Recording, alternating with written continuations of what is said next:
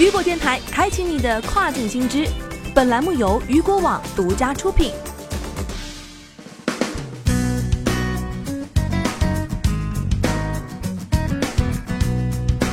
Hello，大家好，欢迎大家收听这个时段的跨境风云。那么接下来即将带您一起来关注到的是亚马逊新加坡站点报名通道开启，即可抢占东南亚电商发展黄金期。亚马逊全球开店从二零一二年进入中国，也一直致力于帮助中国卖家不断提高品牌影响力，拓展世界版图。在刚刚落幕的十二月上海峰会上，又宣布了一个振奋人心的好消息：亚马逊新加坡站正式向中国卖家们开放了。新加坡是全球第三大出口目的地，新加坡 Prime 也是全球亚马逊家庭普及率最高的计划之一。二零一九年，互联网普及率高达百分之九十一的新加坡电商行业发展前景如何？消费者购买的潜力大到什么程度呢？接下来我们一起来了解一下。新加坡消费力惊人，消费需求与国内趋同。新加坡作为世界上最富裕的国家之一，人均 GDP 高达九点四一万美元，其中人均电商消费金额为一千二百二十二点四美金，比世界平均水平高出百分之一百二十六点四。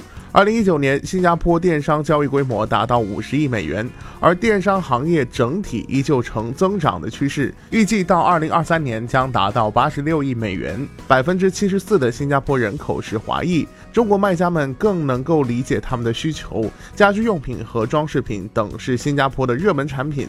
而每逢中国传统节日，新加坡消费者的商品需求与国内消费者的相似。就比如说春节期间的迎新年商品，在新加坡也有着巨大的购买需求。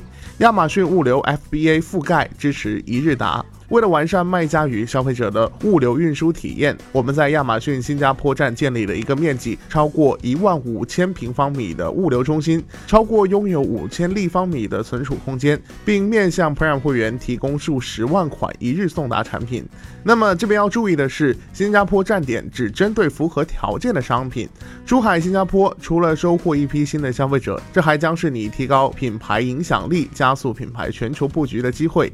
亚马逊全球开店将为卖家们提供全渠道流量支持，提升国际知名度，全方位品牌打造，提升消费者忠诚度，精细化运营指导，助力品牌成功出海。那么，如果您想要了解二零二零亚马逊新加坡的入驻情况，您也可以来到咱们雨果网的会员中心，来了解到咱们最新的亚马逊新加坡站点。好的，聚焦大事件，解读新爆点。以上就是这个时段雨果电台为您推送到最新一期的跨境风云。